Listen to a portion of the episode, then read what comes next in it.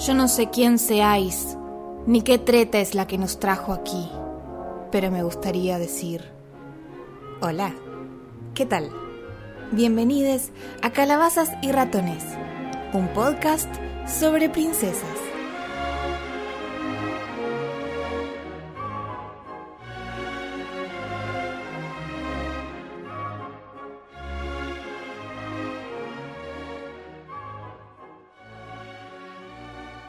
En el episodio de hoy vamos a hablar sobre las adaptaciones o reversiones en live action de cinco películas de princesas, obvio, porque para eso estamos acá. Mi nombre es Nuria Desiré, estoy de nuevo con las chicas. Acá Lucho Comín, ¿cómo están? Romina, acá. Hola, acá Ro. Y el día de hoy tenemos una invitada muy especial que sabe un montón sobre Disney y sobre las princesas y aparte es muy fan como nosotras. Estamos con Ellis Black. Hola Ellis, bienvenida. Hola chicas, ¿cómo están? Muy bien. Ah, qué bueno estar acá.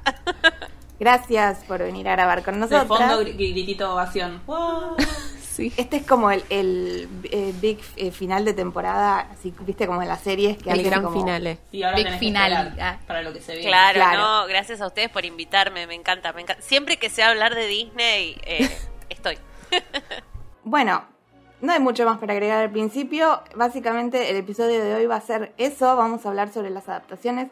Entre 2014 y 2020 se estuvieron estrenando varios live action con adaptaciones que respetan más o menos la película original. Pero bueno, ya lo vamos a ver. No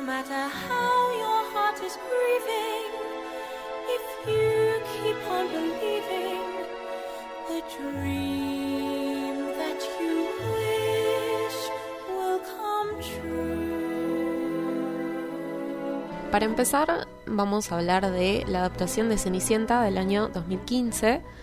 eh, que, bueno, yo no sé si es una combinación del cuento de Perrault con la adaptación animada de Disney del, del 50, pero para mí lo logró bastante bien. La peli es emotiva, es didáctica porque te como que profundiza mucho más en la historia que te quedó por ahí de lo que viste cuando eras chico. Y visualmente es un espectáculo. Yo no sé si les pasó a ustedes de que ir al cine o verla en casa y decir, ¡Fua! Pará, tantos colores, tanta gente linda vas a poner en el reparto.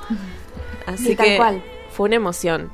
Yo la vi en casa igual, creo que no, eso no la vi en el cine, pero me gustó, me gustó que le hayan puesto nombre a Cenicienta. Sí, le dan como una identidad más allá del pronombre que le hayan puesto las antagonistas, que son las hermanas y la, la madrastra, como, ¿qué es eso de estar llamándola Cenicienta? Que es un nombre Sí. que le queda, pero bueno, o sea, darle identidad le da un giro a la trama porque también a ella le da un poco de personalidad. Más allá de que hayamos dicho de que Cenicienta es la princesa boluda, eh, Sí, porque, verdad. bueno, sí, seguía sus propios, sus propios sueños, ¿no? O sea, lo deseaba Acá con todo su corazón. Te Acá, un poco más. claro, acá tenés... cómo llega a ser así. Exacto, De tenés un no. trasfondo. Sí, sí, ¿Cómo le llega a dan ser una tan historia boluda? de fondo, le dan una historia y, y tiene más sentido, me parece, ¿no? No es simplemente nació y su sueño era ponerse un zapatito y listo. y conseguir un príncipe, un gran amor.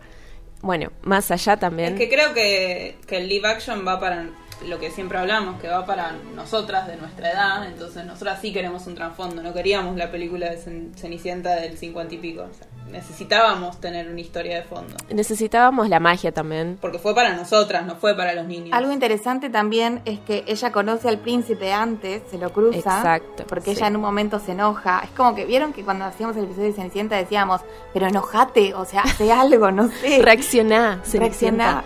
Bueno, acá reacciona, se va y conoce al príncipe. Si es algo que aprendimos a lo largo también de las pelis que fue haciendo Disney desde el 50 hasta ahora, es lo importante que es generar los vínculos. Vos cuando conoces a una persona, está bueno que vayas Claro, en contexto. eh, armando una relación, construyendo algo. Y acá creo que lo lograron muy bien. O sea, para mí fue muy acertada la idea de decir, bueno, que conozca al príncipe antes, que sepa quién es, pero al mismo tiempo no, porque realmente ella no sabe qué título tiene. Sabe que le gusta y que le convence como persona, como que es buena persona. Entonces los vínculos eh, se vuelven muy importantes a partir de los live action también, como que la construcción de eso también está bueno y a vos te da un panorama de todo, como que nada, es muy acertada, muy linda. El vestuario fue Me espectacular. gusta mucho esta peli, chicas. Y hay algo que mencionaste del elenco, Sí. ¿no? Yo creo que Lily James nació para ser una princesa de Disney. Eh, Ay, sí, ella, chicas. eh, a- además de que, bueno, es bellísima, no lo vamos a negar, tiene como ese carisma y esa dulzura de, de las princesas. Richard Madden también me parece impecable es- para el príncipe. nació, sí, nació príncipe. Eh, y Kate Sí. Blanchett, ni hablemos, ni hablemos de su papel como la madrastra. Kate La madrastra, perdón. Eh, me parece que están todos muy bien, que encontraron la forma. Yo ni me imaginaba si me decías a eh, Helena Bonham Carter como, como una madrina, no me la imaginaba, menos después de verla como villana un montón. De como mala, sí. En pelis de Tim Burton, pero, pero me pareció hermoso cómo lo hicieron. Sí, no, fue, fue todo muy justo, como que decidieron muy bien. Eh, tenés razón, Lily James es una princesa de acá a la China, no importa qué peli haga después, eh, nada, es una princesita. Y esta película marcó una tendencia porque a partir de acá se vienen todos los live action. Más allá de que teníamos live action de eh, Dálmatas, etcétera, esta fue como la primera de princesa. Claro, ella es la eh, primera en el título, porque anteriormente, eh, después vamos a hablar igual, pero vino Maléfica en el 2014. Como que Sí. es la primera sí, sí. adaptación eh, de una peli de princesas. Y aparte no, posta, nos digamos. pasa creo con Maléfica que, Claro. que ahí quisieron hacer algo totalmente distinto, ¿no?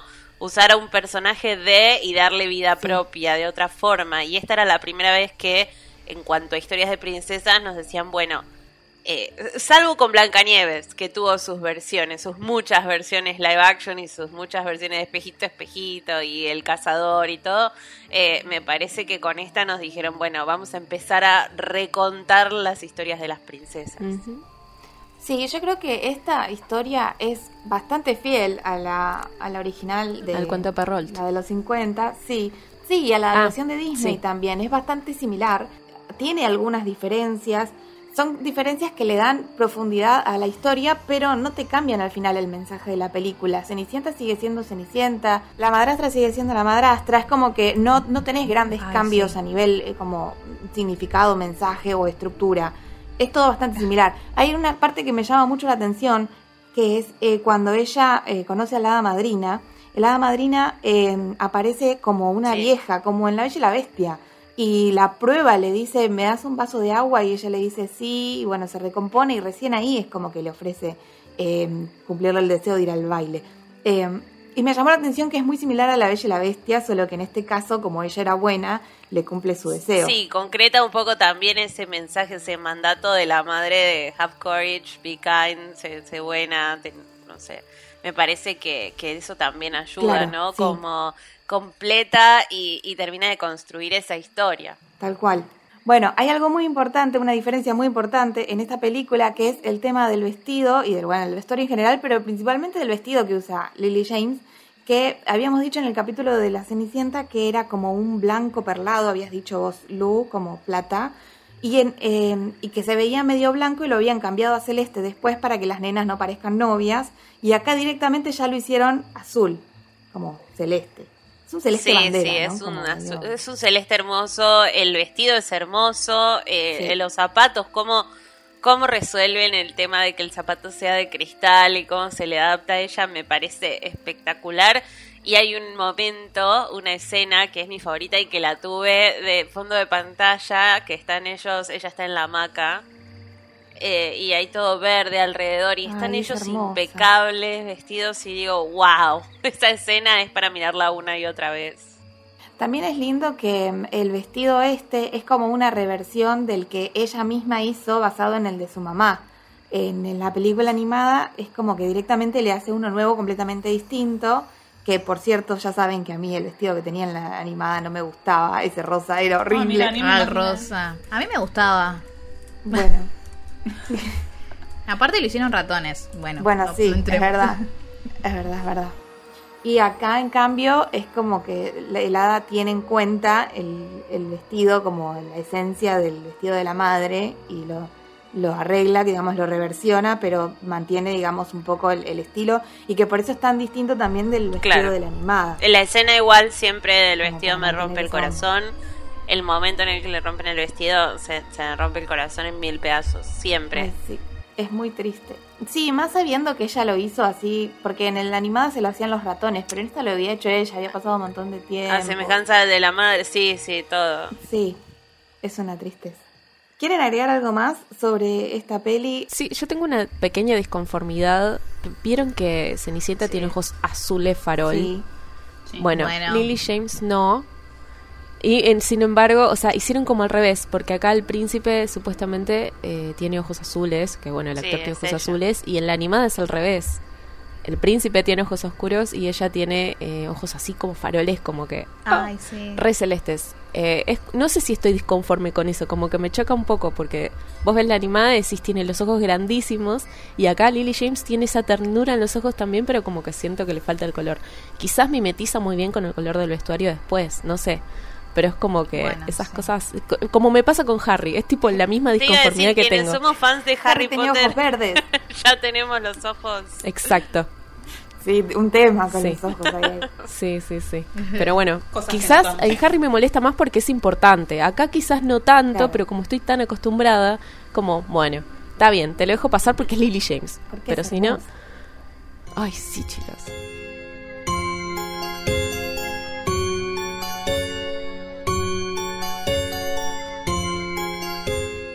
Seguimos con entonces la próxima película, que es Maléfica, de 2014. Esta película, bueno, lo que hablábamos recién, justamente agarra un personaje y lo cambia completamente. Acá Maléfica directamente no es mala. Lo que yo me pregunto es por qué se llamaba Maléfica si no era mala. No tiene sentido. Pero bueno, ponele que se lo dejamos pasar. Deja de ser la Mistress of Evil en este momento. Sí, tal cual. Bueno, ella era la, la protectora del, del páramo y hacen toda una historia eh, con Estefano, con el rey Estefano, donde él la traiciona y entonces por eso ella es mala y por eso ella no cree en el amor, porque la traicionaron. Sí, para mí muy Bueno. la historia, como que se la rebuscaron demasiado. Aplaudo a Angelina Jolie y todo lo que quieras, pero fue como una historia innecesaria, no tenía tanto trasfondo. Yo creo que podrían de hecho, ahora que vimos hace poco la, la, la Bella Durmiente, es como, pará, no me cierra todo lo que me estás mostrando. Es que teniendo fresca la Bella Durmiente, y aparte habiéndola analizado como la analizamos nosotras, que hablamos de cómo el beso dentro de todo tenía sentido por lo que ellos sentían en ese momento, por, más allá de que no fuera amor real, duradero para toda la vida, en ese momento adolescente en el que vos sentís un montón de cosas, tenía sentido que ese beso te cambie. Acá es como que te tiran todo eso, como que eso no importa, no existe, y lo que importa... Lo agarran así a la basura, Claro. chicos. Esta es la historia real. Y aparte también, a ver, eh, Maléfica es una de las mejores villanas de Disney, si no la mejor, y es de Sí. las más malas. Mala. Maléfica quiere Sí. deshacerse de un bebé recién nacido porque no la invitan a una fiesta. Entonces, Es un montón.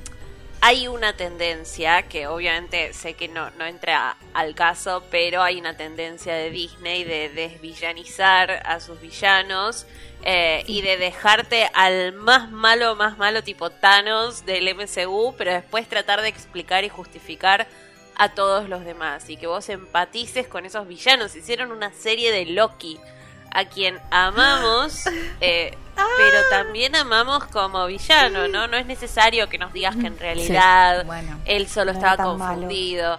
Y creo que con Maléfica pasó un poco esto de, de Disney empezando a redimir sus villanos, pero ya yendo hacia el otro extremo. De, no, en realidad era el amor, estaba enamorada y es tan maternal. ¿What? Raro fue. Tenías una villana maravillosa y la haces una heroína maternal y que en realidad siempre supo dónde estaba Aurora y la cuidó toda su vida y después quiere revertir la, maldición. Para mí le saca toda la esencia. O sea, tenías un gran personaje y lo hiciste uno que no... Como que no corta ni pincha. No me, no me, no me llega el personaje de Maléfica en esta película. No, es como que te, hacen querer, te hacen empatizar con ella, pero no termina de funcionar, o por lo menos a mí no me funciona. No, aparte te cambia mucho la historia, porque no sé, por ejemplo, Maléfica siempre supo dónde estaba la, eh, Sí, dónde estaba la Bella Durmiendo, dónde estaba Rosita, siempre lo supo, Rosita. cosa que en la película original te hacen pensar que es una estúpida porque estaban buscando un bebé por 16 años. Eh, como que te cambian esas cosas que decís, no, no, me, no me está siguiendo ni siquiera la corriente. Y acá no sé si querías villano- meter a Angelina Jolie en Disney para hacer, porque es Angelina Jolie, pero no sé, organízame un poco mejor. Y acá te ponen al villano, eh, a, a Estefano como villano. Eh, en esta Sí. película, eh, él es el, No es un el- malo. Claro, en la animada, él quería a su hija, la extrañaba y hacía todo para protegerla. Acá no, es todo por, por una cuestión de, de mantener Por el una poder. ambición. Sí, para ser él el rey y para mantener su, su puesto, digamos. Y, y cuando ella va al castillo, cuando Aurora va al castillo, eh, Estefano es como que la trata re mal. eh, te hacen verlo como un villano también. Claro, él Eh, también, sí. Sí, es que eso eso también es lo raro, ¿no? Villanizar personajes y eh, que no eran villanos Claro. y hacerte amigar con otros que sí, es, es raro. Yo creo igual que si a Maléfica como Angelina Jolie le hubiesen hecho tal cual la historia original, creo que nos hubiese encantado igual como Maléfica. Sí. Como que la esencia de ella la logró muy bien de mala, lo logró bien.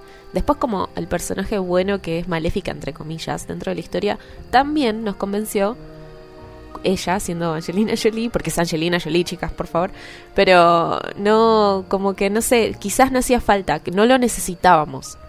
Eh, y nada, como que Disney igual lo logró de vuelta. Dijo, bueno, acá tienen Angelina Jolie, disfruten. Digo, bueno, está La bien. Vamos a querían. seguir comprando, nos metan lo que nos metan. Ahora, en cuanto a lo que Exacto. necesitábamos como espectadoras de Disney de hace muchos años, no, no lo necesitábamos. No estaba dentro de las necesidades que teníamos nosotros, que seguimos teniendo algunas. Y ojo también que no sabía que necesitaba a Emma Fanning como la Bella Durmiente. A mí me gustó mucho que la hayan aniñado como una nena de, bueno, 15 años. Porque en la, bueno, en la animada como que la vemos ya como una se- señorita formada, qué sé yo. Tenemos que tener en cuenta el contexto de época también, que en ese Sí. momento como que siendo más chica por ella eras Sí. más mujer. Pero me gusta mucho que le hayan ayornado una hora, como que ella es muy nena, es muy contenta, como que cumple con los, con los regalos Bueno, que le dieron las Es otras que hadas. justamente fíjate que cambiaron el segundo obsequio. En la, en la película animada era la belleza y la voz, la voz melodiosa que tan polémica fue en ese capítulo. Y eh, ahora cambiaron la voz por la felicidad. O sea, el segundo don era ser una niña feliz. Eh, y que justamente toda la película te la lógico. muestran. Sí, bueno. Y te la muestran a ella siempre hermosa y feliz. Y siempre está feliz por todo y no le da miedo nada. Y ama todo y, y siempre está sonriendo y sonríe un montón. Y creo que es una de las películas en las que más ves sonreír a una princesa. Porque se la pasa riéndose esa chica. Y la historia de amor también es muy linda, es muy pura, ¿no? De, muy adolescente. Sí, es como mucho más también realista, ¿no? Como que también le saca un poco la magia a esa cosa de- de- del el amor que todo lo puede. Lo, tu- lo soñé. Claro, pero sí El amor eh, de los sueños. te lo muestra como algo mucho más eh, natural, como una cosa que, que pasa entre ellos y ya, y que después se va construyendo, que después, bueno, eso también sigue en, en la segunda parte. No vamos a hablar de la segunda pero parte bueno. igual. No, no vamos a hablar de la segunda parte. No, no nos gustó, me parece. No, yo no la vi particularmente. No la ¿Cómo vi. que no la viste? No, ¿Alguien no la vi a la segunda. bueno, no la veas, Rob, igual. la- Bueno, ah, bueno, porque me acuerdo que, que Lu me había dicho que no la veía ah, hacia todo. Bueno, te lo dije ayer a eso igual, no creo que haya tenido tiempo. No, me lo habías dicho anteriormente. No, no, cuando hablamos de Aurora. Sí, Sí, es verdad, es verdad. yo quería agregar que este tema de la trama y estos cambios es cómo llega a estas a esta nueva generación, ¿no? Onda, ¿qué, qué historia le llega? No la historia que conocemos nosotros, de clásico, sino una, una forma un poco más, más moderna de, de La Bella Durmiente. A mí me da mucha pena igual que no haya un live action de La Bella Durmiente como hay de otras. La, La Bella Durmiente es una película preciosa. Aurora me encanta. Las hadas son re explorables. Bueno, estás Claro, pero conociendo justamente Primavera. es la princesa menos protagonista. Lo que tenían ahí Sí, para la que explotar menos dentro tiempo de la tiene, Bella, sí. de- dentro de la Bella Durmiente es justamente a Maléfica, porque no la- eh, Rosita que- no tiene mucho que hacer ahí. No, pero por eso. Pero digo, como historia, ¿no? Como, como historia, hay un dragón, hay todo, y podrías armar también una historia para la película, ¿no? Sí. E- Es raro que se la saltearon directamente, porque Sí. fue como probamos con Maléfica, no salió, y no es que Claro. hicieron una, una película sola de Gastón, o de, Uh, ¿No ¿viste? te imaginas? ¿Te imaginas? Claro. Gastón le no era ponen- tan malo. No. Wait. Igual si le ponen onda un poco a, Aurora le pueden armar una linda historia. Re qué sé yo. sí. re Pasa que sí. ya Y si está. se la pasa durmiendo. No, pero a ver, bueno, eh, lo que Aurora hacen en el era- sueño. Aurora, nosotras no- nos matábamos de risa en el capítulo de Aurora porque al final nunca, no es la protagonista de la historia. Y después le hacen una película en la que es incluso menos protagonista todavía porque ni Bueno, siquiera sí, está eso en el nombre de la película. Claro. O sea, eh, claramente desecharon la película. Dijeron, esta película es chota, vamos a hacer una distinta. Y para mí es una de las más hermosas así de, de cuentos Sí, de hadas y de. Disney y bueno, sabemos que tiene algo particular también en el detrás de escena, en los dibujos, en todo, entonces Tiene una producción increíble detrás y con los, Claro. con los rememorables de la era de oro de Disney, que es un montón. Pero Es como bisagra. En la animación fue bisagra esta Sí, película. sí. Muy Exacto. importante. También eso que cambiaron mucho la estética de la película. Vos en La Bella Durmiente animada tenés eh, los vestidos así con un estilo así como muy estilizado, muy del muy francés, como muy de edad media, muy siglo XIV sí, decíamos. muy, muy Sí, medieval. sí. medieval. Y acá en esta es como todo muy fairy, ¿no? Como muy del bosque y de como más orientado a eso, ¿no? Los vestidos que usa Aurora todos muy floreaditos. Bueno, sí, acá necesitaban generar un buen contraste igual, porque ya que crearon el páramo para donde están todas las criaturas mágicas, como que sí, te hicieron la era feudal de un lado y la era mágica del otro. Claro. Como que ahí generaron un buen contraste. El tema es que quita un montón de protagonismo muchas cosas. Lo que hicieron con las hadas a mí me parece imperdonable. Que hayan puesto a Umbridge como el hada rosa Ay, por favor, me hace muy rosa. mal. Ya nos Sí. caía mal el hada ¿Cómo? rosa en la película animada, no. acá la odiamos. Yo dije, bueno, ¿y cómo hacen? Porque está bien, las hadas eran medias bobas, por no decir boludas también. Ah. Pero ¿cómo lográs, tipo, no solo sacarle todo el protagonismo? Porque las verdaderas heroínas de la peli original eran ellas. Mal. Acá las haces como muy tontas, muy boludas. Irrelevantes casi. Que no tienen, que no hacen nada, Bueno, porque al final con- no, no con eso, aportan nada al cuento. Yo coincido. O sea, sí, acá sí son, acá sí, Romy, son boludas de verdad. Le- En la animada no, en la animada tienen un contexto y tienen una razón de ser dentro de la historia y son Y son heroínas. las guardianas, son- Acá en esta peli son las guardianas, la cuidan, la cuidan como pueden porque está Bueno, bien. ya sabemos qué pasa, ¿no? Pero lo Ay, hacen. Dios, pero acá cuando dice, yo la vi hace poquito también, y cuando en un momento está la nena persiguiendo una mariposa por caerse de un barranco, y las hadas están ahí como tirando cosas, tirándose colores, y viene Maléfica y dice, ay, mira, se está por caer por un precipicio. Como, "Uy, ¿por qué, qué hicieron? ¿Qué Claro, decís hicieron? menos mal que estaba maléfica, cuando en realidad es como. no. Claro. Disney lo logra muy bien, eso de una bronca. Igual en la película es hermosa, que decir.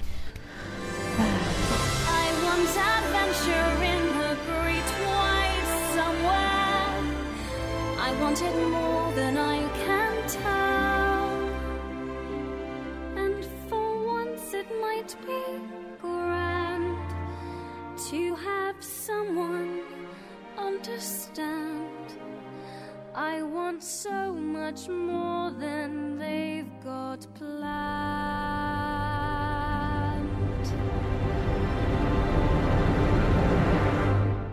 Bueno, no sé, nadie quería contar La Bella y la Bestia, me quedó a mí con esta película. Bah, no.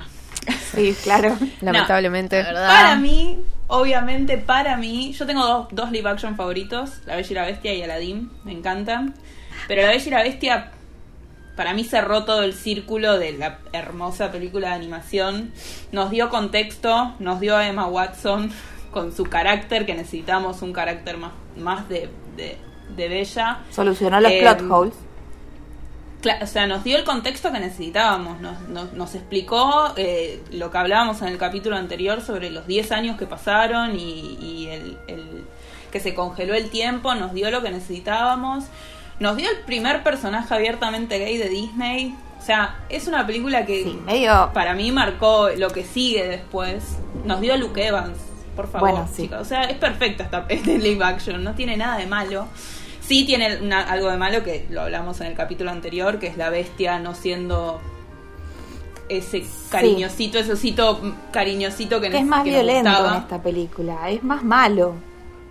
Más bestia. Sí, como que le chupa huevo, bueno, lo, lo que hablábamos del tema de la, de la biblioteca, que se lo que, que, que le muestra a Bella la biblioteca como diciendo, nah, tomá, acá es lo que tenés, y ella como, ah, Eh, eso sí no me gustó, pero fuera de eso yo creo que le dio un cierre perfecto. Eh, el carácter de Emma Watson, eh, a, a- cómo nos lo mostraban de Bella, o sea, bastante parecido porque Bella ya tiene un, un carácter eh, fuerte, pero Emma Watson le dio el toque ese que le faltaba de decir, esa vivadez.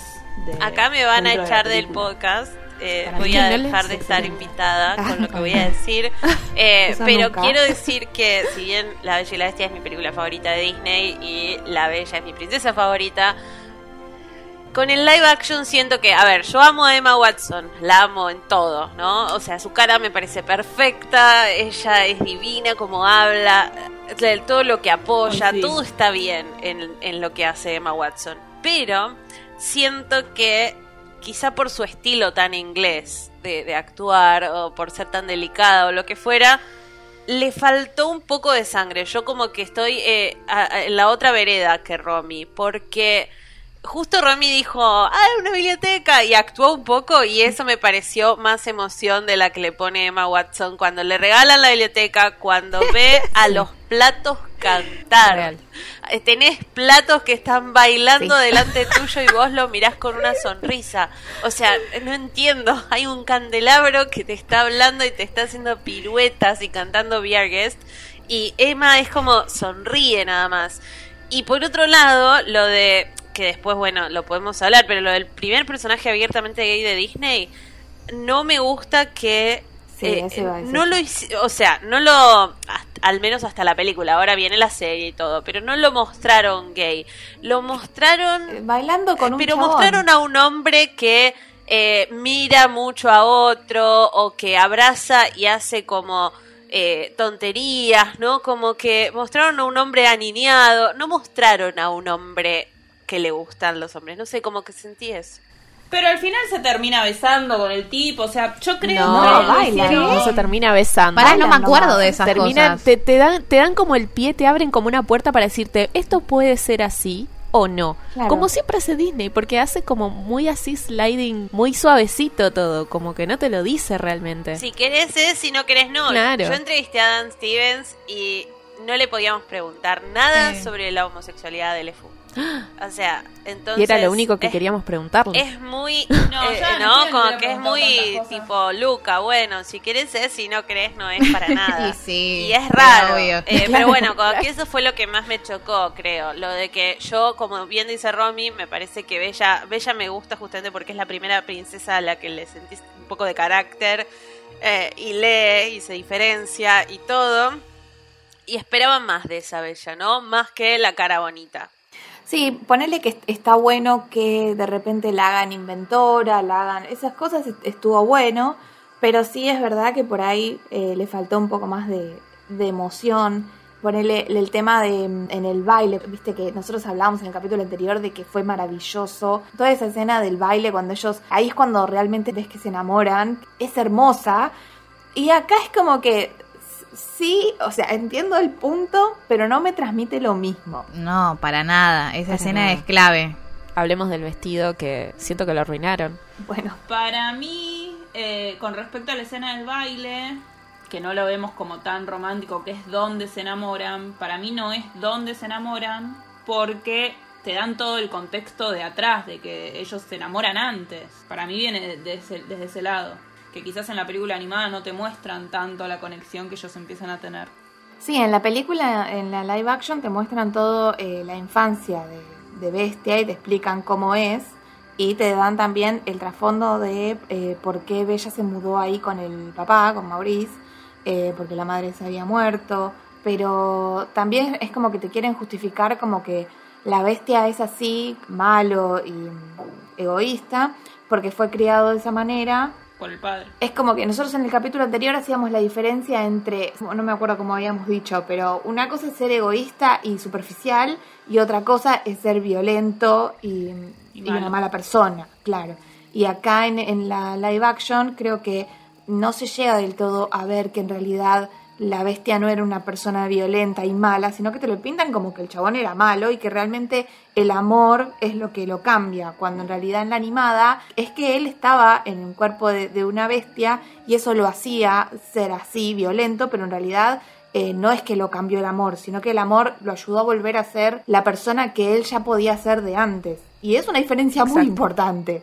Bueno, también el tema de los manners, de, de, de- toda su gestualidad o toda su personalidad, siguiendo protocolos de, no sé, de alta alcurnia. Sí, ahora como era un que hombre la bestia animada eso lo va perdiendo a lo largo del tiempo, como habíamos hablado, porque se transforma eventualmente en una bestia. Claro. Y acá es tu tipo feudal atrapado en el cuerpo de una bestia. Sigue siendo él. Y no hace falta ser tan choto para hablar, ay, no, tenés que comer bien. Como que Ojo igual. lo pierde esencialmente. En la animada, eh, el príncipe rechaza a la bruja y es malo y es egoísta y todo, pero como ustedes dicen, no es un bruto violento. eh, sí creo que la bestia debe ser de lo más difícil de adaptar para un live action. Porque todo lo que demanda la actuación y todo lo que se tiene que poner y que sea creíble, porque la cara es distinta, la- el cuerpo es distinto, todo, como que hacerlo humano y bestia al mismo tiempo en un dibujo es mucho más fácil, ¿no? Eh, creo que fue el gran... El gran desafío. El- Sí, igual Dan Steven Sí. la rompió, le hizo muy bien. Dan Steven, Sí. un aplauso. Él me gusta mucho. Bueno, igual que Gastón. A- Gastón lo mismo, Sí. más allá de Luke Evans, te hace odiarlo desde el primer momento. Y siendo Luke Evans, que uno no lo puede odiar, pero decís la puta madre, es Gastón. Sí, hace muy bien a Gastón. Eh, algo que noté también, una diferencia que no me había dado cuenta antes, eh, no sé si en la, en la película animada él le pagaba al del manicomio para que se lo lleve a Maurice si no se casaba con, con él. Esto en el live action no pasa, ¿no?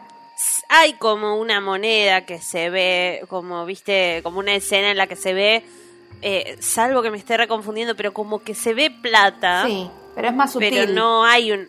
Claro, es no más es tan sutil. explícito como en la animada. Sí, lo detectas, pero no es una escena explícita de toma, hace esto para qué. Porque también era como un detalle, ¿no? De la maldad de Gastón, Sí. querer casarse con To- ella. todo aporta a la maldad de Gastón, nada, nada lo Sí, salva de, Tal cual. de su Pero. Luke Evans creo que es la única persona que me puede hacer querer un poco a Gastón o no odiarlo del todo. Sí, lo logra muy bien. Y en la, y en la live action tiene un arma, no tiene un cuchillo, le- le dispara directamente. Sí, peor. Como, sí, Joder. es re violento esa parte. Ay, sí. Y, ah, y al final, en lugar de las lucecitas de colores, eh, aparece la bruja de nuevo, ah, la hechicera de nuevo, que lo vuelve a convertir. Claro. Al final, sí, ay, cuando los hace transformarse a todos, cuando Lumière se Bueno, transforma. chicas, Ay, el chicas, elencazo que metieron acá también. No, es No, no, no, impresionante, sí. Yo cuando se empezaron a transformar todos, tipo en el cine, está como... No, No, fue pará. Ewan McGregor, No, ah, McGregor. Emma, Thompson, había que ah, tipo así todo el tiempo. Aparte pasa algo con la gente, eh, digamos, con los actores británicos y muchos est- eh, actores estadounidenses que es como que saben hacer todo. Los llevas a una película y le decís, acá hay que cantar, cantan bien. Acá hay que bailar tap, bailan bien tap. Real. Acá hay que... Es como todos saben hacer, se preparan de una bien. manera, ¿viste? Algo mal vas a hacer, Emma Thompson, a ver. Algo Quiero mal. ver. Quiero ver. Como no, Challenge. hizo de tetera. Ah, Hizo de qué Tete. hermoso. Bueno, en conclusión, esta película eh, rellena agujeros de trama, pero la relación entre ellos es chota, básicamente. Bueno, toma, Chota.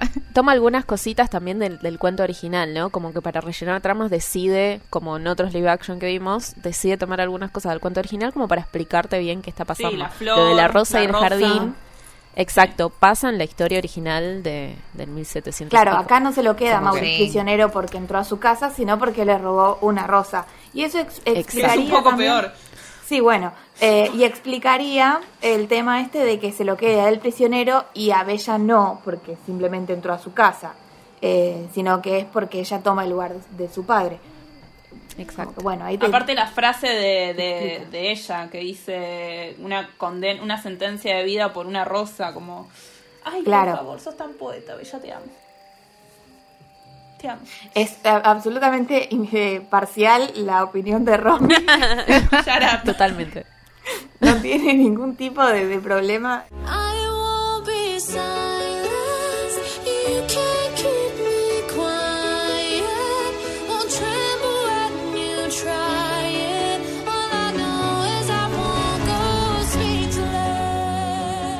Aladdin es uno de los que me parece mejor hechos en cuanto a todo. Creo que sigue muy bien Aladdin la trama de la película original. Los actores son espectaculares. Eh, sí me parece que le dieron una vuelta con respecto a la princesa en sí, porque tiene como más protagonismo. Ahora ella tiene una voz. En la película original, que todavía no llegamos, como que Yasmín no, no aporta mucho más que ser el muñequito de torta. Sí. Y acá tiene una voz, acá se quiere expresar, acá necesita decir lo que piensa. Tiene una canción también. Igual tengo que decir que la canción que le pusieron, Speechless, es hermosa. Muy buena, pero al es final hermosa. no pasa porque se lo está imaginando ella. O sea, Sí, mal. Es como todo lo que hace Disney, te lo, te lo pone así suavecito, de decir tipo, ay, acá está el feminismo que todos necesitan. Ay, está bien. Disney, lo tomo y Ahí lo vienen amo. todas las Avengers. Claro. Exacto, exacto, sí. No, ¿por es qué? así. ¿Por qué? Como que Disney todavía no se animó a hacerlo como No Igual anima. es una escena poderosísima. Es una Obvio, escena- completamente. Y la re necesitábamos también. Sí. Pues es re importante ya, tipo, empezar a ayornarse un poco a lo que está pasando ahora también, ¿no? Como que esas cositas que van agregando, entiendo que son sutiles, pero son re importantes. Lo que pasa es que también me parece que dentro de esa, de esa importancia se van al otro extremo. Es como o no hacen nada o hacen todo. La dejan de sultana. Sí. No existe, o sea, le, eh, eh, pensemos en los países. Bueno, nada, no voy a meterme en política Sí, internacional. no debe ni pero de existir la pelea. Alguien como, quiere no. pensar en un ¿no? en una sultana, en una mujer que diga, bueno, ahora yo con esta con la panza al aire voy a ser la sultana de este lugar. Tipo, es es demasiado. a mí me parece copado que ella quiera ser sultana porque, bueno, es como que está más ayornado quizá a lo que es hoy en día, ¿no? Como que hoy en día una mujer aspiraría a ser sultana, probablemente en su situación, pero sí, me lo está sacando completamente de contexto. Sí, pero siempre dentro de la cultura americana, porque Bueno, sí, obvio, te vas a otro país sí. y justamente eso no está pasando. Eso es verdad, sí, es verdad. Incluso hoy en día en un país árabe quizá no aspirarían tampoco a ser sultana. O sí, no lo sé, no, Claro. no las conozco. Pero no lo sabemos. Y no sé, hay mucha, hay mucho régimen. creo que lo- Mm. Sí. Sí. Y bueno, el- complicado. eh, acá en, en esta película ella quiere ser sultana para ayudar a la gente del, de Ágrava, que los ve que hay pobreza y todo, que en la película animada es como que eso no se cuestiona para absolutamente nada, el tema de la pobreza. No, porque yo creo que en la película animada, obviamente vi- se viene en la segunda temporada eso, pero creo que en la película animada no era tanto ella queriéndose meter para ayudar al pueblo, sino más como para salir de su cuevita de, Claro. de su, sí, para su de libertad. habitación y tener un poco de aventura. Ella quería conocer el mundo. Claro. Creo que esta película es muy fiel a la original. No Sí. hay, porque la, la película original no tiene muchos eh, muchos holes que, que rellenar. Es, es bastante No, simple. es bastante sólida, Eh, la Aladdin. Claro, o sea, eh, eh, es muy simple. Sí, le, bueno, eh, obviamente con el tema del genio y Robin Williams, la verdad que no le tenía fe a Yo Will iba a Smith, llegar a esa más parte. de que es Will Smith, pero la verdad es que rellenó sus zapatos bastante bien. Hay que Es llenar que esos tampoco zapatos. buscaba rellenar los zapatos de. Te iba a decir, de se Robin puso Williams. unos zapatos. No, No, Para no, nada. Él, él mismo lo dijo, pero le dio su vuelta de tuerca. O sea, yo la verdad esperaba decir que genio de mierda, más allá de que amo a Will Smith, pero solo por no ser eh, Robin Williams, y yo creo que le dio su, su onda perfecta. Es un genio distinto. Sí. Exacto. Es que encaja a la perfección, creo, porque le dio su impronta, le dio su estilo. A mí me parece muy lindo lo que hizo Will Smith, aparte que lo requiero. Ah, Y encuentra la forma de ponerle, como vos decís, su estilo rapero, su, Sí. su onda al genio humano. es lo más. Incluso Mena. Mena la, Mena la rompió como Aladdin, la verdad que me gustó mucho. Yo con los live action al principio soy bastante, bueno, ya vamos a llegar que esperamos de la sirenita, ¿no? Pero yo no espero nada de la sirenita. Y la verdad que con esta yo dije Mena, mm, no sé, Will Smith, mm, no sé, y la verdad me gustó mucho. Yo creo que Guy Ritchie aparte es un director perfecto para este tipo de película. La escena en la que la escena de la rata callejera al comienzo en la que Aladdin está corriendo por las calles y se ven las cosas pasar, revolear atrás, me parece que es el director para esta película que fue muy bien seleccionado. Sí, yo creo que están, la mayoría de las escenas están maravillosas. La única que no me termina de convencer es la de la Cueva de las Maravillas, porque siento que en la animada vos tenías como, veías como la inmensidad de la cueva, que era gigantesca, y acá es como que, ah, bueno, de ahí nomás ya encontró la, la lámpara, y me pareció que la, que la animada tenía mucha más aventura y mucha más emoción y mucho más peligro que, que en esta. No por nada estaba el juego también, que no Claro. lo podías pasar más Sí. en esa parte. ¿Verdad? Qué sufrimiento. Este juego. Pero sí. ¿Cuántas sí, veces sí, juntan este podcast? Bueno. Bueno, para. Bueno, yo soy para. joven. Eh, algo que sí me gustó mucho algo que sí me gustó mucho es que le hayan dado al genio después, eh, que nos muestren su vida después, cuando es libre. Eso me gustó mucho porque... Ah, decís, aparte, me, El genio libre, ¿qué va a hacer? Y bueno, nada, tuvo una familia, tuvo Ese fue a hijos. Disney, el genio libre de Robin Williams se fue a Disney. O sea, el sueño Es de verdad, es verdad. Puso sí. el gorro Este de lo hizo diferente. No, pero aparte de este que ya cuente la historia él, porque también hay un guiño, ¿no? Hay el, el personaje que cuenta la historia en la animada, También es tiene la voz de... Claro, también tiene la voz Sí. de Will Smith y al final como que te das cuenta, pero pero acá que sea directamente él desde su futuro contando la historia me parece muy Sí, importante. es, también. es muy lindo. Lo hicieron, lo armaron muy lindo. Eh, también la relación que le hice, bueno, que lo relacionaron con la, ¿cómo se llama? Con la dama de honor, La amiga la de- gran compañía, sí. Eh, a mí me gustó La mucho cómo lo, cómo lo plantearon, sí, me cómo lo relacionaron. porque trabaja para ella, pero... No, Sí, pero, pero me es como una me amiga. gustó mucho, sí, bueno, es, es la, sí, es la doncella, se terminan siendo amigas por una cuestión de que están todo el día juntas. Pero me gustó mucho el personaje de, de ella porque mm, es, es como que no, no es solamente la doncella, sino que también le da consejos, la ayuda a ver qué es lo que realmente ella quiere, si realmente lo quiere Aladín o no, y se ayudan entre ellas, como y esas charlas Es que la tienen entre ellas de Jasmine.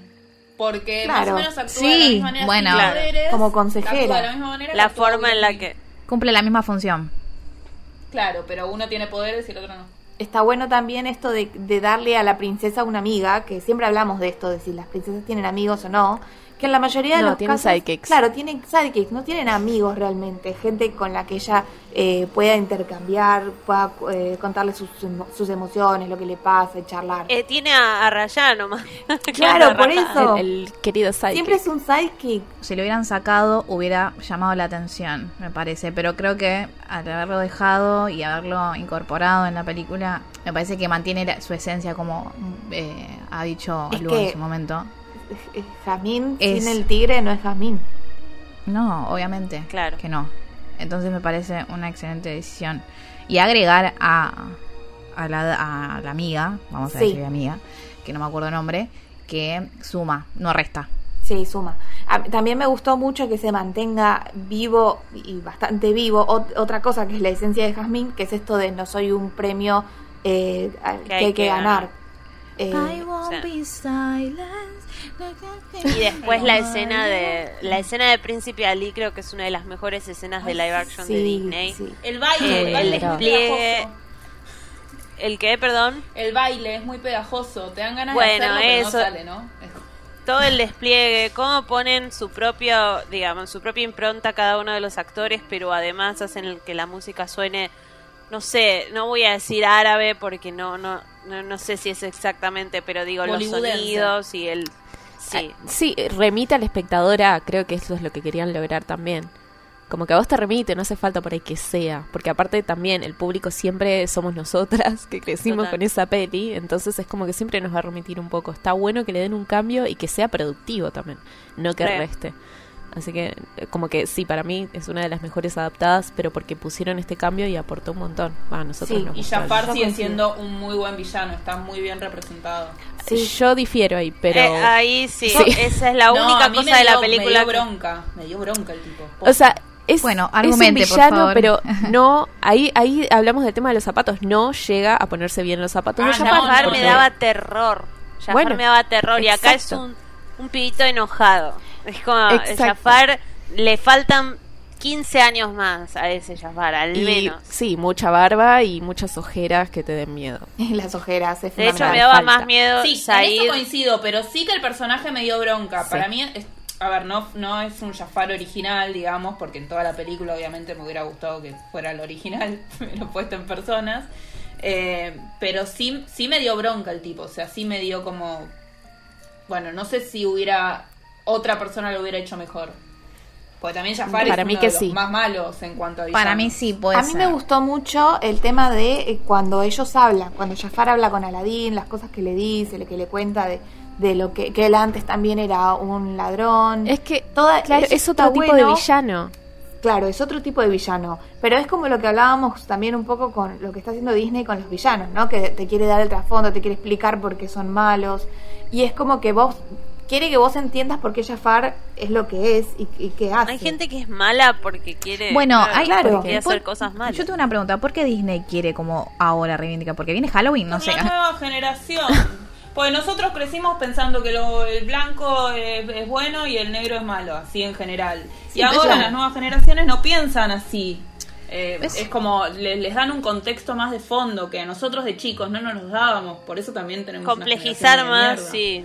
que vos decís empatizar un poco con el villano, de decir, bueno, es así porque tiene tantos Justamente problemas. eso, pero- claro, exactamente, para Sí. decir, no todo el mundo, na- o sea, no naces malo, sino que tenés un contexto que... que te hace malo. No te digo querer a un villano, pero sino darle un contexto, decir, ah, bueno, le pasó esto, quizás si no le hubiera pasado... Y entender por qué. Es lo que hablábamos del tema de los vínculos, chicas. O sea, Disney empezó a poner en, o sea, a poner en pauta de que los vínculos se construyen, se transforman. Entonces vos para entender por qué es malo necesitas ver qué vínculos tenía o ver cómo se comportaba o ver cómo era. Es como que sí, es una justificación, pero aparte de Disney se está metiendo en esas cosas, en construir los vínculos. O sea, si el personaje principal se une con el antagonista para entender por qué es así, ahí es- también está construyendo un vínculo y te está explicando a vos distintas cosas.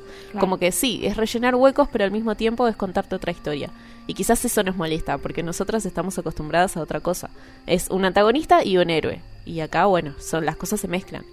Es como dice Sirius, tipo, todos tenemos algo blanco y algo negro. Bueno, son las decisiones. La gente no se divide entre ser personas buenas y mortífagos. Exacto.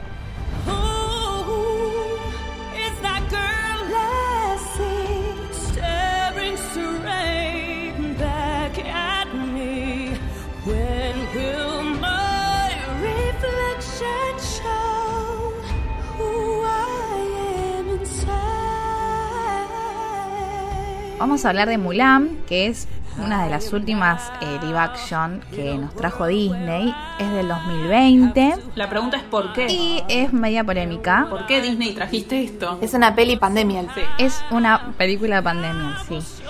¿Por qué? A ver, venimos de Aladdin, que es como que mantiene su esencia, es live action, pueden cambiar o, o deshacer cosas o agregar cosas y queda bien, pero con Mulan hicieron cosas raras. Hay cosas raras. Por ejemplo, agregaron personas, sacaron a personajes vitales, agregaron, los cambiaron. la mejor canción del universo. Música no hay, que a mí me parece un, un muy mal.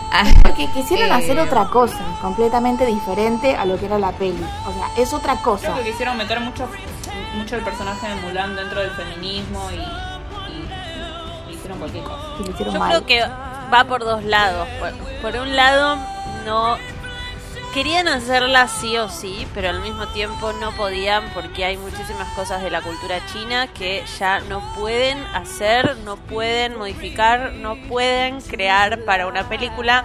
Y en cambio quedarse en el molde y decir, bueno, lo que está hecho ya está hecho, sigamos robando de otras culturas, eh, quisieron intentar de nuevo. Y quisieron intentar de nuevo decir, bueno, pero yo voy a tratar de conformar a la cultura china haciendo esta película.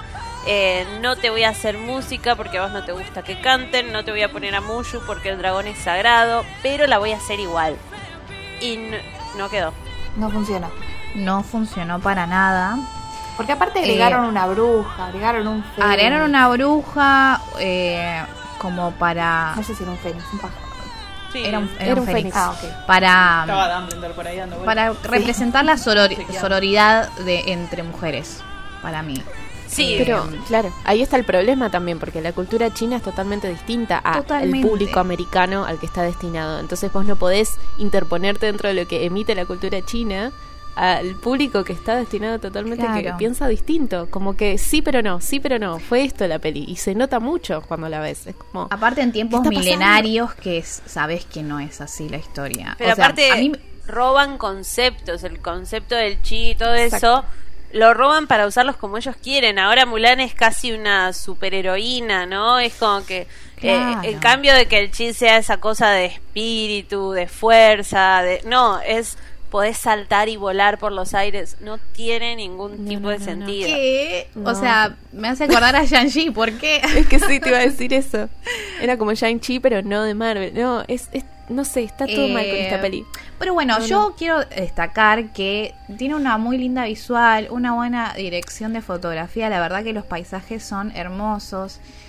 Eh, deja mucho que decir algunas actuaciones, pero bueno, eh, eso también, no sé. Creo que el, el padre eh, ocupó un rol muy importante en al principio de la película. Es muy bueno el padre actuando, te juro. No me acuerdo, no sé el nombre del actor porque no lo busqué, pero es la rompe toda. No sé, creo que es muy importante. Por ejemplo, también agregaron a, la- a una hermana. Ah, sí. Eh, claro. eh, agregaron muchas cosas raras. Eh, que. Cosas Hay una nena que vuela también al principio. O sea, es como. Pero te sacaron cosas totalmente esenciales dentro de la animada y te metieron cosas que vos decís. Y de ¿por nuevo, qué? no están ¿Por los qué Necesito una ancestros? hermana, necesito a Mushu, Lo necesito el único- interés amoroso que sea Yang. Bueno, lo No, único que, que, que dejaron para proteger a Mulan, entre comillas, es eh, el ave fénix, que solamente la guía, porque no hace otra cosa. No sé, no le vi sentido que... no, No, vi y hay charlas cosa. que tiene como con los hombres del ejército en las que dicen te, dicen líneas que son líneas de las canciones, pero nada más. Mm. Eh, y, y me parece que como decíamos con Lu antes, también quisieron hacer un feminismo ahí berreta, porque es como, las voy a poner a las dos mujeres a hablar y, y la villana le va a decir, todo esto te va a pasar por ser mujer, te encontrarás con muchos hombres en la oficina place, que le dice no. en un momento. No tiene ¿cómo se lo dice la, la villana, se lo dice. No Y después se van a poner juntas a pelear contra el más Claro, más malo. si como seguís a Florencia. Freijo en Twitter, ten- no, ¿entendés? tipo, cortala. No es necesario. Es que, Es que sí, sí, eh, es muy polémica esa parte. O sea, encima cómo termina, o sea, el, el destino de la bruja. O sea, no tiene sentido. O sea, la ayuda al final como que cambia, al- al- eh, eh, ayuda a Mulan a, a llegar a, mm, a donde está el emperador. Que es todo muy rara esa, esa escena. O sea, si vos me haces efectos especiales, dámelos bien. O sea, Es que en realidad estuvieron bien logrados. ¿Qué pasa? El contexto es malo, que estaban en una construcción sí. peleando y vos decís que est- están en unos Aparte no hay nadie en la peleando. ciudad. ¿Por qué no hay nadie en la ciudad? Bueno, la eh, cuentan ahí que la habían desocupado, pero igual, ¿por qué? Bueno, Tiene, sí, vamos, eh, claro, hablando de, de- de personajes, Li Yang no existe. No existe. Pero lo dividieron en dos. sacar a Yang. No sé si viste, Lu- eh, bueno, vieron, las que vieron Mulan acá en este en esta sala. Díganme a quién no eh, le costó terminar la película, que en la mitad se Ay, bueno. ir. yo la vi en tres partes. La terminé hace, partes. hace un ratito y me faltaba media hora. Así, no puedo. Yo la vi en llamada con una amiga y por momentos me ponía a hacer otra cosa y no, no me arrepiento de nada. Me, me Apagaba la cámara y en el piso de mi casa, el Ay, piso en cero, y me iba, movi- me iba arrastrando de un lugar para el otro porque estaba aburrida y quería que se terminara. Romy, vez. ¿por qué estás rodando en el piso? Tipo, no puedo terminar de ver Mulan, mamá. Porque aparte era la primera película de Disney en pandemia. O sea, era la primera que salía. Y yo Sí, tengo bueno, esta te- obsesión de película de Disney. El día que sale, yo voy al cine. O sea, esa- Claro. ese mismo día, no puedo ni esperar. Y era como, Bueno. "Ah, no estoy en el cine. Y después Es fue que como, sí, ay, menos raro. mal que no fui al cine a fumarme esta película. Es, porque es que pasó eso también, ¿no? Había mucha expectativa por ser la primera peli también en Disney Plus, que salió como, wow, tipo, le hacían mucha, como que le abanderaban mucho como la película del año post pandemia, que no se Que había tenías puesto. que pagar para ver. Exacto, como que había mucha expectativa puesta. Fue la primera película, ¿no, Elis? Sí, que del La- Access, del Premier Access, sí, sí, sí. Creo que fue la primera, si no del me Premier equivoco. Access fue la primera, sí, sí. Porque Bueno, las de Pixar wow. después, bueno. Y te ah, imaginas de después si la pagaste, porque digo, pagar y después que te den Black. Widow, bueno, pero Yo pensaba en la gente que tipo, ay, a ver, este tipo pagó y Es que empieza yo a estuve cerca, porque con mi obsesión de tengo que ver Ah. la película el día que sale, yo estuve a dos segundos. y después no, empecé a leer comentarios que decían, no está tan buena, ¿no? que Di- Ah, bueno, entonces no pago, espera un poco más. A los oyentes que pagaron, perdón desde nuestra parte. Ah, o sea, No podemos hacer mucho perdón más. de parte de Disney. Que Sí. Disney perdón. we feel you. Bueno, sí, we feel you. A Disney también le salió mal el tema de toda la polémica que tuvo la, la actriz que hizo de Mulan, con en su contexto de China, que no sé qué había pasado. Es como que, tipo, no había que hacer esa peli, como que salieron muchas cosas mal. Eso no solo se notó viendo la peli también, sino el trasfondo que tuvo. O sea, salió en un momento por ahí que no tenía que salir. Hubo un montón de, No de- sé de si es tan decisiones así incorrectas. igual el contexto de la pandemia. Que no sé, no sé, es como, no, no tendría que haber Tuvo sido. mala suerte la película O sí, también. o sí. Aparte de ser mala, tuvo mala suerte en el momento de emisión. Como es que, que, no sé. cosas básicas. O sea, está bien, no la querés hacer un musical, no la hagas. Lo único que mantuvieron fue Cristina Aguilera, que también la mu- las dos o tres canciones que hicieron fueron pésimas. Eh, pero A mí me gusta la sacaste a principal Mushu, igual. que era un personaje esencial.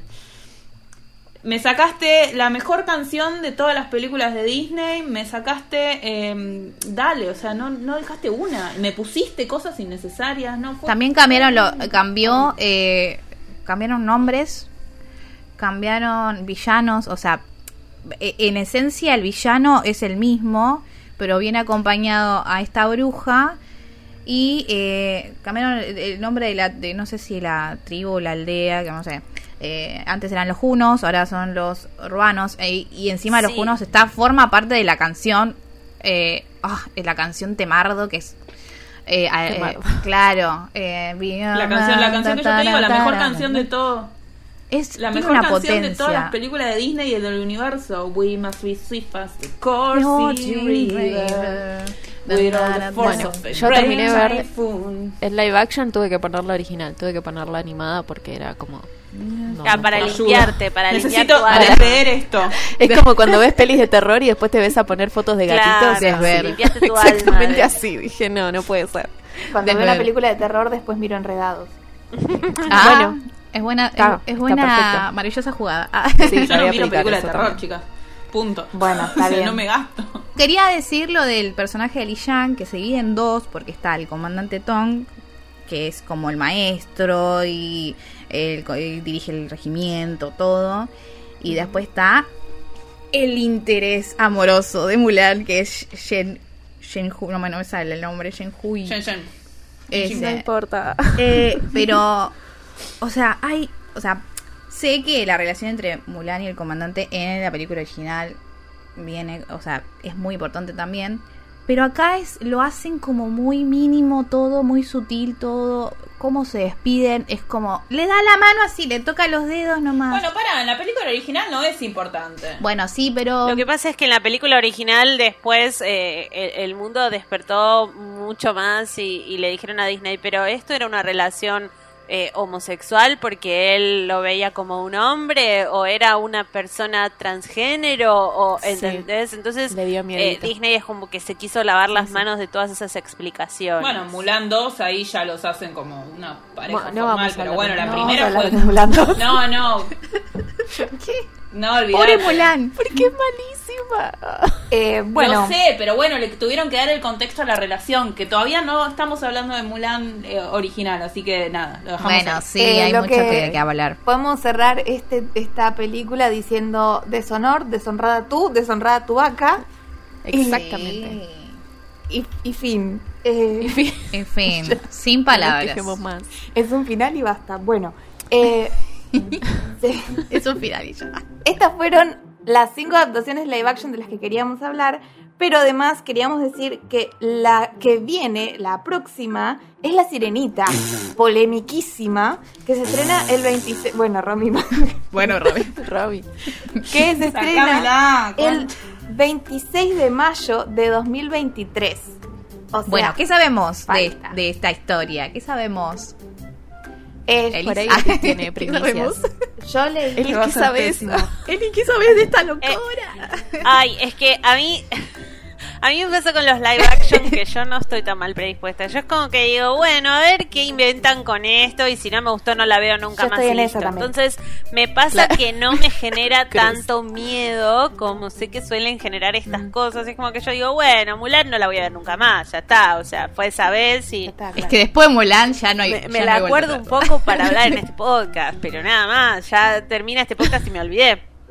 Entonces, eh, creo que lo que lo que da más miedo de, de la sirenita es esto de adaptarlo lo más temporalmente posible a, a- a nuestra época eh, y que, que cambien, por ejemplo, en inglés, no sé si, si en español queda bien decir, no, no queda bien decirlo, está mal decirlo así, pero en inglés se llama romance interracial, ¿no? Como es horrible la palabra, es horrible la palabra, Uh. pero Sí, porque aparte. No tiene ningún sentido, no.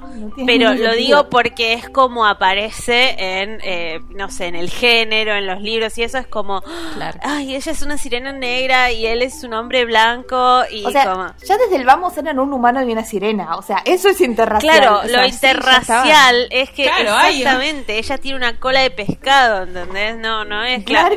Eh, de nuevo, esto no lo estoy diciendo yo, lo aclaro, pero lo, lo describen así, ¿no?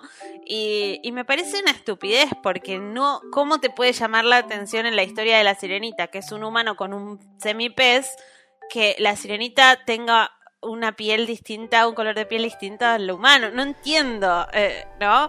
Pero Claro. bueno, como que había mucha gente que rechazaba que cambiaran eso porque decían que la sirenita era la princesa pelirroja y ellos querían tener una princesa pelirroja. Bueno, está Brave, está Ah, bueno.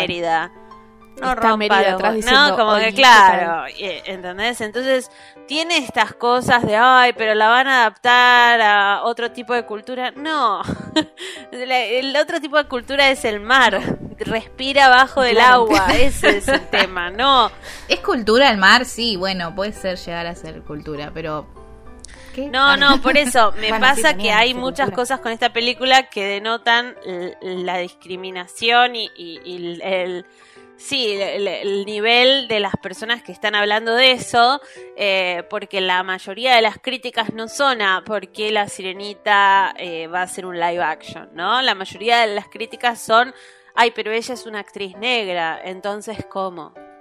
Y, y nunca se me ocurrió pensar en, en la sirenita como que tenía que tener sí o sí. De última, si decimos Blancanieves, que decís porque le ponen su nombre por ser blanca como la Bueno, nieve, sí. qué sé yo, tenía anemia. Ay, pero, eh, claro, eh, no- no, me parece que... Pero acá parte de la base de, de la película original, porque por ejemplo, con Harry Potter, que después me hayan puesto a Hermione negra, la verdad no me interesa, porque en ningún momento es- en el libro dice de qué color es. Acá estamos hablando de que la película original, ella es, más- es blanca teta de monja, ¿me entendés? En la película de animación, ella es blanca y de pelo rojo. Y ahora me la estás cambiando Igual completamente. hay contextos distintos ahí también. Pero la película también sale de, de una historia, digo, no es la película Aparte, en. Dinamarca es la película. o sea, No, no, Hay un contexto ahí. No, no, pero lo que digo es... Sí, porque odio que me cambien las cosas, así como me enoja que me cambien a Mushu, ¿verdad? O sea, me rompe Bueno. la cola que me cambien a Mushu, que me lo saquen. No, Sí. pero pensemos algo. Está jugando con mis sentimientos. No pensamos bueno, nada. bueno. Bueno, Bueno, bueno, bueno. Relax. Sí, señora. sí, les Yo digo que si pensamos que vos dijiste eh, en la película original de Harry Potter, porque en los libros nunca, y después dijiste en la película original de La Sirenita. La película de La Sirenita del 91, 92. No, del 89. Noventa- Cualquiera, sí, 89. del 91. Bueno, la Por ahí, película de La. Sirenita del 89 no es la historia original de La Sirenita. Y Harry Potter, si te basas en la película, Hermione es Emma Watson. Entonces, o nos basamos en la historia original de cero, en la que no describen la tez de la sirenita, o nos basamos en la película de Disney. Pero si te basas en la película de Disney, en Harry Potter también te molesta, porque te cambiaron a Emma Watson por una actriz eh, distinta. No, porque acá estamos hablando de que la- el libro original de la sirenita es de 1700, 800. Antes de que 1800, Disney la 1800. agarrara, nadie conocía ese libro, por lo menos de nuestra generación. Bueno, recordemos, Romy, igual la decisión que tuvieron los animadores de hacer a la sirenita. Sí, hay contextos distintos. Claro, también. sí, por eso, por- pero por eso te Entonces- digo, era algo característico el pelo rojo, o sea, Entonces, era- sí, pero Es ¿por una qué? Por una decisión de animación. Es una, Sí. es una versión, a eso vamos. O sea, es como una adaptación del cuento original. Creo que no nos podemos enojar igual porque pongan actriz que pongan. Porque no es relevante en realidad. Lo que sí me parece importante y que estoy en desacuerdo totalmente son las opiniones que vienen y dicen, ay, no, interracial, qué sé yo. Claro. O sea, no, no claro, tiene no, sentido en realidad para la base de la historia, que es otra. Es una historia romántica entre dos personas que en realidad es totalmente distinta porque originalmente termina mal. Sí. Y acá no importa qué actriz o qué actor pongas, es como en la base real es la historia y eso es lo que queremos escuchar. Por eso quizás tampoco a mí me genera tanta mala expectativa de esta peli, como que a mí me interesa la historia más que la actriz que pongas. Porque de- deja de ser relevante Yo lo después, que como leí- que si la historia está bien contada. Leí que querían darle como más poder a Ariel del que tenía. Y la realidad es que Ariel es una princesa que tiene bastante carácter y bastante poder, porque es de hecho es la primera que ella salva al príncipe, en lugar de Exacto. que salven a la princesa. Por eso decimos que Eric es el primer princeso. Eh, pero bueno, hay que ver cómo le dan ese poder, ¿no? Para, yo siento que van a Obvio, así la como película la voy a cambiaron. Obvio, la vamos a ver y después la vamos a comentar después que la veamos. Pero a priori creo que lo que lo que no, no sé si me preocupa, porque es como decía Elis, o sea, de, después si no me gusta no la veo y ya está, o sea, no la vuelvo a ver y listo. Se catapulta. Pero eh, lo que más me, me intriga, digamos, de qué cosas van a cambiar es esencialmente la trama, porque siento que van a ser una versión muy distinta a la que ya vimos, Exacto. más allá de la actriz. Siento que va a ser bastante diferente, porque ya vi de hecho que hay van a haber personajes nuevos, o sea, me gusta que Es por que ejemplo, es- ese es mi problema. sí, Cuando le hacen ese- esa vuelta de tuerca que te cambia la esencia de la película, como por ejemplo con Cruella.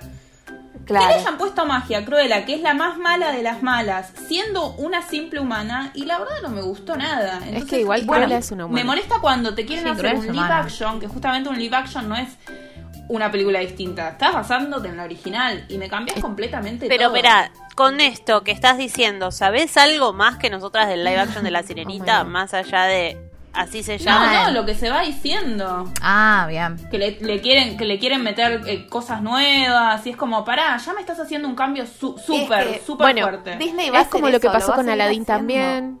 O sea, siempre van a agregar cosas, Van a siempre se van a cosas. tener que ayornar al presente, Romy. Lamentablemente es así. Nosotras somos las que por ahí nos quedamos un poco atrás con los contextos. Y, y como pasó con Aladdin también, eh, el tema ahí es que lo hagan bien. Eso es lo, lo clave. Que y respeten En la trama. bien, que lo dije respeten la trama, respeten la historia, que sea linda, porque pasó con Mulan. O Yo lo sea, que quiero es que respeten el mensaje de la película y que siga Bueno, siendo una ese. historia que defienda el deseo de Ariel de hacer lo que tiene ganas y de vas a ver que te sacan part of your world y vas a estar No, indignado ahí- No, Vas que- a ver, igual, vas a ver. todo. esperen, no, esperen. Va a estar Lin Manuel Miranda, ¿verdad, Elis? O sea, Es va a estar. Sí, sí. Y Cierto, encima, cierto. Alan Menken. Ah, volví a decir Alan Menken. Eh, Vamos y bueno, a hacer- sí, a la Menken va a tener que estar igual.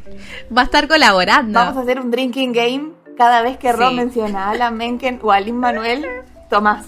terminamos en 10 minutos Dios. eh, bueno, Alan Menken sería. No, van a- va a colaborar, va a estar colaborando. Eh, lo dije en el otro episodio, pero. Sí. eh, y creo que ah, va a ser fundamental la música ahí. Va a ser como clave. Y no van a quitar las. las- le digo yo. Ah, lo digo yo. Porque como decíamos en el episodio de La Sirenita, es clave la música en la historia de la Nadie Sirenita. llama a Lin Manuel. Miranda Sí, para no poner canciones. Nadie llama a Lin Manuel Miranda para hacer una película muda. Es como, no, no hay. No. Aparte Ah, de que o sería Mulan. una falta de Ah. respeto para Menken y para Ashman también, que en su momento Sí. hicieron un trabajo Un de trabajo la gran de- santa. pero, Hermoso, o sea, hermoso, eso. dedicado, detallado. O sea, no tiene sentido quitar cosas que no nos son necesarias. No, no, y aparte no lo traes, música. como dice Eli, no lo traes a Manuel por cualquier gilado. O sea, no, no. Y de última, después te das vuelta y está en Disney Plus la sirenita original. Y seguro están la 2 y la Sí. 3 bizarra esa. Y la serie podemos animada. hacer como con Mulan. Dejamos de ver Mulan, ponemos la, la Las ahí- Dios. Sí. No, las secuelas no. Bueno, La de la Bella y la Bestia, por favor. Ah, el mundo No, mágico no. de B. Las Navidad encantadas. Ay, no, no. Ay, no esa no la vi, pero la de mal. mundo mágico de El mundo de- mágico de Bella. Bueno, fue una época oscura para Disney eso también. Bueno, sí, aparte salió en DVD, bueno. Eh, no, en VHS, perdón. En VHS. ¿Por qué DVD? bueno. Bueno. Creo que ya cubrimos todos los temas, todo lo que había que decir. Eh, me encantó poder hacer estas comparaciones porque creo que es re importante también eh, hablar de esto, ¿no? De que son versiones distintas y cómo se lo toma cada uno, ¿no? De última, Sí, se viene Blancanieves también. sí, pero falta. un Y para mí también Hércules, ¿eh? Para mí la que sigue es Hércules. A esa le tengo mucha fe. Mucha. Sí, Porque ya tiraron un par de guiños. En Aladdin tiraron Sí. un par de Sí, sí, guiños. sí, sí. O sea, para mí la que sigue es Hércules. sí, es muy posible. Bueno, ya cuando, cuando vamos, no sé, en la temporada 3, 20 de este podcast, en algún momento hablaremos de live action de Blancanieves y el de Hércules. Lo que pasa es que ahora no tenía sentido hablar de Blancanieves porque primero todavía no se sabe casi No se sabe nada. nada. Y segundo, que hay un millón y medio de live action de Blancanieves. Entonces quizás tendríamos que hacer tipo un episodio aparte. Hasta encantada es medio un live action de todos. No, pero aparte de Blancanieves. Disney. O sea, Bueno, por Exacto, eso, sí. o sea, nada, creo que hay que hacer todo un episodio aparte para hablar sobre las distintas versiones que tuvo Blancanieves. Así que creo que no queda nada más para agregar. Eh, quería agradecerle de nuevo a Elis por estar en este Ay, sí. podcast con nosotras para este gran final de temporada. Obvio. Eh, Gracias a ustedes por invitarme. Dice, sí. Estamos re contentas, Elis. Sí. Estamos re nerviosas también. Ay, sí. Espero que le hayas pasado bien. Sí, me re divertí, me encanta. Perdón la intensidad, pero bueno, Ah, ah, bueno. Es Disney, Eh, escúchame. ¿Cómo no, no sé? podría ser de otra manera. Claro. Bueno, quería avisarles a nuestros oyentes que la segunda temporada empieza en enero, no tenemos fecha exacta, pero volvemos en enero con la segunda temporada hablando de Jazmín, justamente, que ya estuvimos hablando un poquito hoy, pero ya arranca con, con Jazmín la próxima temporada, en enero. Así que por ahora nos despedimos, Voy a extrañar. vamos a recordarles nuestros nombres para que no se olviden de nosotras y nuestras, y nuestras redes para que nos busquen. Nos pueden encontrar en Instagram. Y en Twitter como CIR el podcast. A mí me encuentran en Instagram y en Twitter como Nuria Desiré. A mí me encuentran como I am Chocomint en Instagram y Mylulilan en Twitter. A mí en Instagram como Romina Follow Your Dreams. Y basta. Dejemos de insistir con Twitter. Eh, y a mí me encuentran como rom- arroba Roma de Rocío en ambas redes. Y a vos, Elis, contanos. ¿Y a Elis dónde te encuentran? Y a mí como Ellis Black, todo junto, en por ahí, donde quieran. En todas las plataformas favoritas. Excepto en Twitch. Excepto en Twitch, que soy Ellis Black TV. Muy bien, eh, oyentes del podcast. muy atenta, muy atenta. Bueno, y nos despedimos hasta enero. Así que nada, hasta la próxima. Esto fue Calabazas y Ratones. Chao, hasta la próxima. Chao. Chao, adiós, hasta luego.